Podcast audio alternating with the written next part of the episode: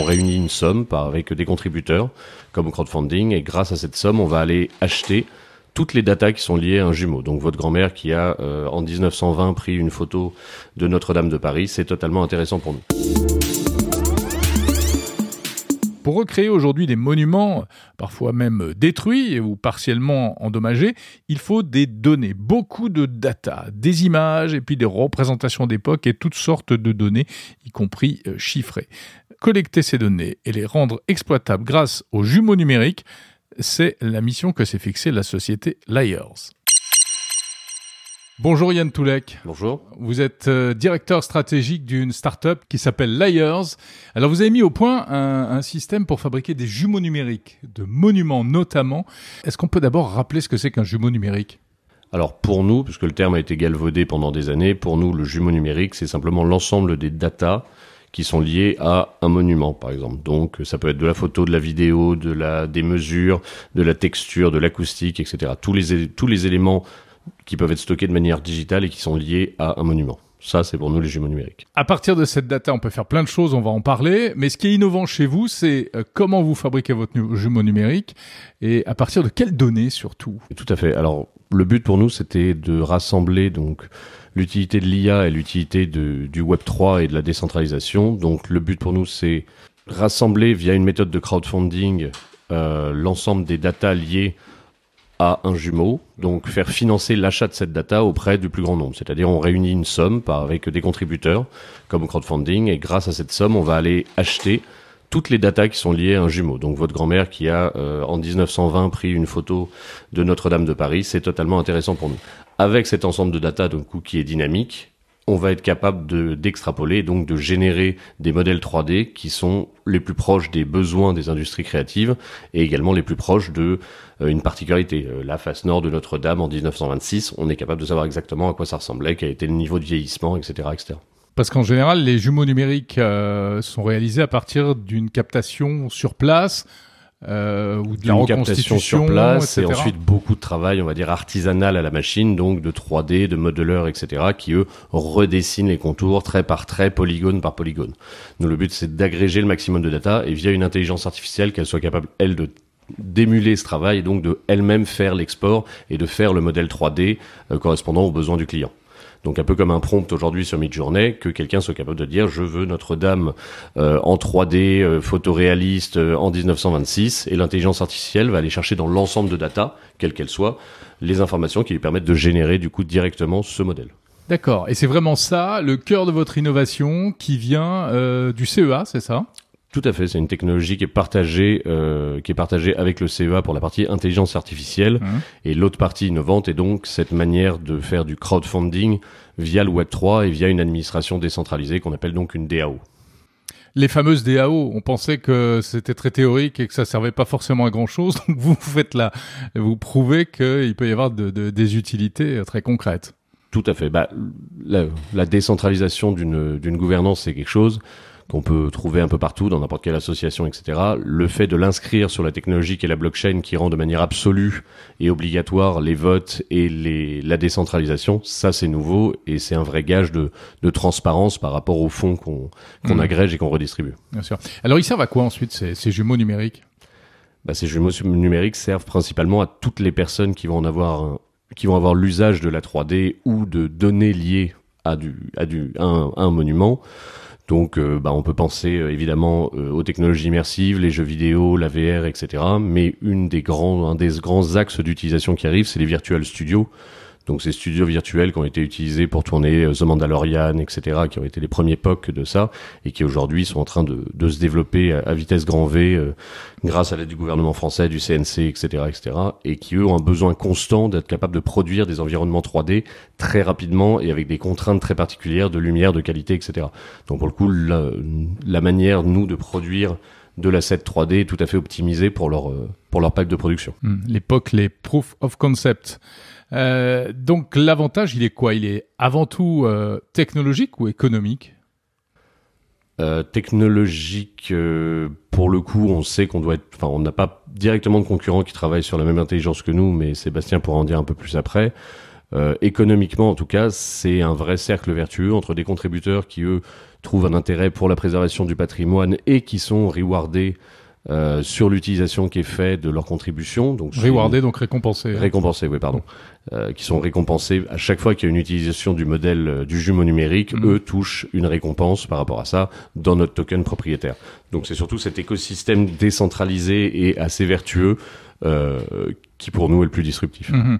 Euh, Qu'est-ce que vous avez collecté à ce jour comme data pour, et pour réaliser quel, quel modèle, quel, quel jumeau? Alors on a fait l'abbaye de Montbajour, qui était notre notre première euh, notre premier proof of concept, et aujourd'hui on est assez fier d'avoir les, les, récupérer les droits sur les, les photos de Toutankhamon, donc des choses, des pardon, des éléments qui hmm. étaient dans le tombeau de Toutankhamon. Oui, parce que les photos de Toutankhamon, ça doit être assez rare. Hein D'où notre fierté. on est d'accord. Euh, non, non, les, les, les, des photos de tous les éléments qui sont dans la tombe de Toutankhamon, donc qui pour le coup ne sera plus euh, visité pendant des années de pas par le gouvernement, une directive du gouvernement égyptien, ouais. euh, ce qui ce qui nous permet du coup nous de faire la 3D de ces éléments dans une assez bonne qualité. Hmm. Donc voilà, donc c'est notre premier euh, un de nos premiers jumeaux et dont on est assez fier. C'est assez incroyable parce qu'on se rend compte que finalement ces, jumeaux numériques, ces, ces modèles, euh, et ben derrière ça, il y a des questions de droit, de propriété, de propriété intellectuelle, euh, d'accès euh, à, à, comment dire à, l'œuvre ou au monument que vous voulez cartographier, etc. Bah, c'était un des gros enjeux, c'était quand même que la chaîne de droit par rapport à tout ça. Donc sur des monuments historiques, on est à peu près tranquille parce que l'auteur de Notre-Dame étant mort depuis plus de 70 ans, par exemple, on est assez, assez tranquille. Mais euh, si on pense à un musée, par exemple, un musée, c'est juste une chaîne d'ayant droit par tableau extrêmement complexe à avoir. Donc on a commencé par les monuments historiques. Les plateformes suivantes euh, iront chercher dans le domaine du sport, dans le domaine de la mode, dans le domaine de, des éléments fictifs. Et on sait que ça, ça va être une autre paire de manches et qu'il va falloir aussi réussir à automatiser cette chaîne de droit euh, par la blockchain, par les droits de suite et toutes ces choses-là, qui va être un gros chantier pour l'avenir. D'accord. Alors, on parle des monuments historiques, mais il n'y a pas que ça. Il y a d'autres. Ça peut servir à d'autres choses? Euh, oui, oui, tout à fait. Là, la première plateforme, donc qui est sortie en alpha le 15, 15 euh, septembre, s'applique aux monuments historiques. On prévoit d'en lancer deux l'année prochaine. Une qui s'appelle Supporters sur le patrimoine sportif et une qui s'appelle Fashioners sur les, le milieu de la mode. Voilà. Et si euh, j'ai des images, des données euh, qui peuvent vous intéresser, comment je fais euh, quand la plateforme va sortir en, bah, cette fois de manière définitive, donc même pas en bêta, il y aura un endroit où vous pourrez juste dire je peux contribuer en déposant tel fichier. Ce fichier sera vérifié par notre intelligence artificielle comme quoi il est pertinent et il représente bien cette chose-là. Et à partir de là, vous aurez euh, une, une, rémunération qui vous, sera, qui vous sera proposée en échange des droits sur, euh, sur cette image. C'est une rémunération de quel ordre? Impossible à dire. Si vous avez une vraie photo de tout en camon, ça peut monter très cher, par exemple. Sébastien Malcotti, vous, vous êtes directeur général et cofondateur de Layers, plus spécifiquement en charge de euh, l'aspect technique. Alors expliquez-nous un peu dans le détail comment fonctionne votre jumeau numérique. Donc euh, nous on travaille sur euh, un algorithme d'intelligence artificielle, enfin plusieurs algorithmes d'intelligence artificielle qui s'appellent les NERF, Neural Radiance Field et les LERF dont je n'essaierai même pas de traduire l'acronyme. euh, c'est des, un type d'IA qui a, qui a, dont le concept a émergé il y a deux, trois ans et qui, euh, contrairement aux, aux, aux IA qu'on connaît aujourd'hui, euh, tels que GPT euh, ou d'autres d'autres IA, des IA génératives, des IA génératives, là permet vraiment de de créer des espaces virtuels en, en, en, 3D. Donc on est vraiment dans de la spatialisation.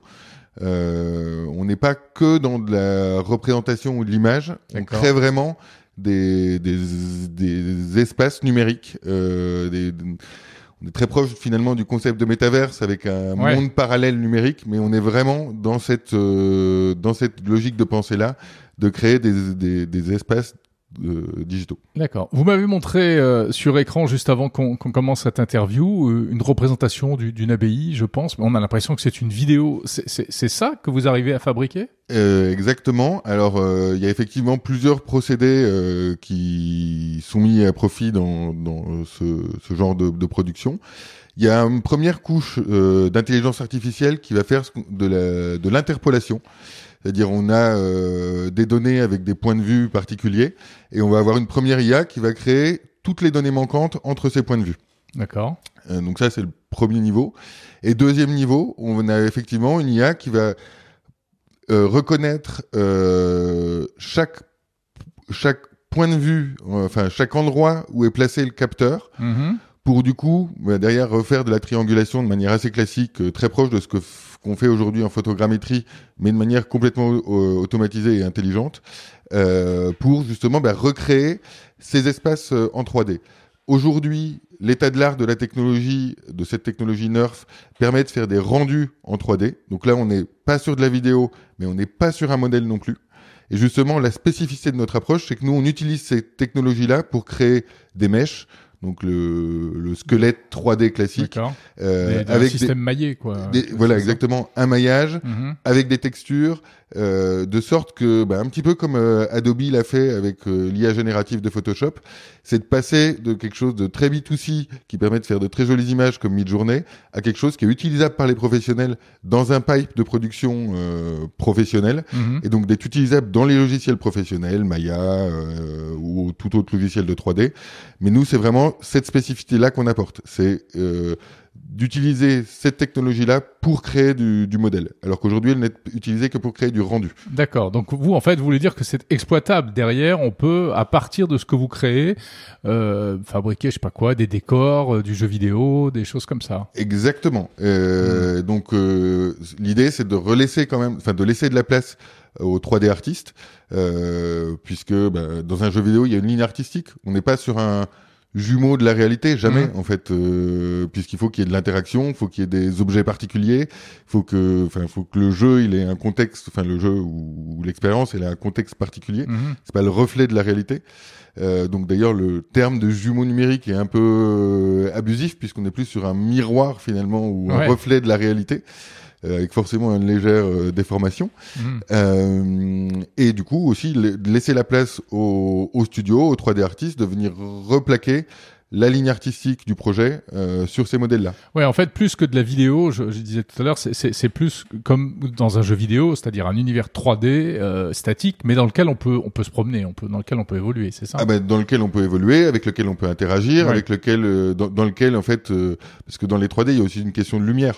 Euh, si je prends une euh, si je fais un jumeau numérique d'une abbaye euh, à côté de Arles à 16 heures en été, j'ai des des ombres très nettes. Si demain matin je veux faire un projet qui se passe en pleine nuit avec des phares qui qui éclairent cette abbaye, si j'ai mes ombres de 16 heures, je vais avoir un une vraie dissonance cognitive pour l'utilisateur. Donc il y a aussi toute cette logique-là de savoir neutraliser une scène complètement en termes de lumière, de, de même de densité de l'air, enfin de plein de choses, euh, pour que justement les créateurs puissent complètement s'en ressaisir derrière et, et immerger leur, leurs utilisateurs. C'est-à-dire que vous avez des images de l'abbaye en question euh, prises avec une certaine lumière à une certaine heure, etc. Vous, vous arrivez à, à enlever la lumière et à ne plus garder que que que, que les murs? C'est Oui. ça que vous voulez C'est ça. une lumière. En fait, on passe d'une lumière euh, naturelle à une lumière saine. Ok. où euh, c'est la lumière que l'artiste va pouvoir appliquer dans sa scène qui va éclairer réellement le modèle. Mhm. Ça n'existait pas, ça, euh, jusqu'à présent? Euh, si, enfin, c'est euh, des jumeaux numériques et des modèles Ouais. de, de monuments Mais historiques. pas on voit- fait de cette manière-là. Pas fait. Et peut-être juste un titre, euh, à titre de comparaison, euh, dans Assassin's Creed, qui est, fait pas mal de, de Ouais. bruit, euh, la reconstitution de Notre-Dame, juste Notre-Dame, c'est plus de 5000 heures de travail manuel. Euh, donc oui, ça existe déjà, mais euh, aujourd'hui c'est un luxe de grands studios euh, de pouvoir réellement travailler sur du, du- de la donnée historique parce que parce que ça coûte très cher, à- à- à- la captation coûte très cher, l'assemblage des données coûte très Mm. cher et euh, justement l'addition d'une ligne artistique est très difficile. Oui, donc vous allez démocratiser en fait euh, ce, ce, euh, l'accès à ce type de données pour les. Ben, nous, clairement, sur les 5000 heures, euh, l'ambition est de réduire d'un facteur 100. Euh, on aimerait bien plutôt à 50 heures qu'à 5000 heures. Mhm. Et donc, évidemment que derrière ça, il y a une démocratisation. Et pour aller un peu plus loin dans la démocratisation, on pense vraiment l'interopérabilité de ces modèles, de sorte que un modèle, puis, enfin, un jumeau puisse être utilisé euh, dans différents environnements de création, euh, euh, différents logiciels, différents moteurs de jeu ou, ou autres, pour que on sorte aussi du problème actuel qui est souvent on a un jumeau, une application. Mhm. Euh, je fais un jumeau pour faire une expo, une expo VR. Et je peux pas la réutiliser. Et je pourrais jamais le réutiliser euh, parce qu'en fait la captation a pas été pensée pour euh, pour Mhm. ça. Comme nous justement, on s'abstrait du problème de captation Ouais. euh, par l'utilisation de l'IA, ça permet derrière d'avoir des, des modèles euh, beaucoup plus euh, multi-usages. D'accord. Est-ce que, malgré tout, vous êtes dépendant des données que vous, vous mettez en entrée Est-ce que vous avez suffisamment de données? Est-ce que parfois il vous manque pas des, des cases, des choses? Eh bien, c'est tout là où en fait on a une, euh, on va rentrer dans une logique euh, communautaire. C'est que euh, quand il nous manquera des données, euh, ce qu'on va proposer justement à nos contributeurs, c'est des hum, du bounty euh, hunting, je sais pas le dire en français, chasseur de Euh, la- primes. la- chasseur de primes. chasseur ouais. de primes, des petites annonces euh, pour que finalement, ben, je sais pas, il manque euh, la, la voûte d'entrée euh, de, de l'Opéra Garnier. Ouais. Si vous avez ça chez vous, ben, Soit vous avez ça chez vous, soit euh, si vous allez les prendre euh, maintenant, Ouais. vous êtes les premiers à les poster sur la plateforme et qu'elles soient validées, vous touchez la, la récompense. D'accord. Ah ouais, ouais. Oui, parce que ça peut, ça peut se trouver, ça peut se faire. Enfin, Ça- ça euh, peut- il ça suffit peut se d'aller faire. sur place et de faire des photos. Après, il y a des données qui sont effectivement beaucoup plus rares. Euh, si je veux euh, des photos du, du temple de Palmyre que, avant destruction, Ouais. euh, bah, ça va être beaucoup plus dur d'aller chercher. Mm, mm. mais, mais- je crois qu'il y a une start-up française qui, euh, qui Qui travaille là-dessus. qui travaille là-dessus. hein. Ouais. Ouais, ouais. Mais aussi, c'est aussi une opportunité pour des institutions type la Bibliothèque nationale, euh, qui a des immenses fonds photos dans Gallica, de trouver aussi d'autres applications, euh, d'autres manières de valoriser ces, ces fonds-là. Puisque eux, en fait, des données, ils ont déjà beaucoup qui sont non exploitées. Et donc, c'est aussi une nouvelle manière d'exploiter euh, d'exploiter Ah ouais. ces fonds-là. Euh, je dis Bibliothèque nationale, mais typiquement, euh, l'INA euh, est tout à fait concernée par, euh, par cette problématique-là de j'ai une masse de données au- à laquelle je dois trouver de la valeur en fait. Et, et donc nous, on est aussi une piste de sortie pour ces organisations-là. Bon, et les gens qui nous écoutent, alors si euh, ils pensent avoir des données intéressantes pour vous, qu'est-ce qu'on, qu'est-ce qu'ils en font? Eh bien, euh, la la- les fonctionnalités pour justement faire remonter de la donnée vont être disponibles à partir de fin novembre. Euh, donc, euh, je leur donne rendez-vous sur euh, Builders avec un 3 à la place du .io, donc B-U-I-L-D 3rs.io euh, pour venir nous proposer leurs données, contribuer euh, au financement de jumeaux numériques ou euh, venir trouver des assets 3D, euh, enfin des modèles 3D pour leur pour leur projet.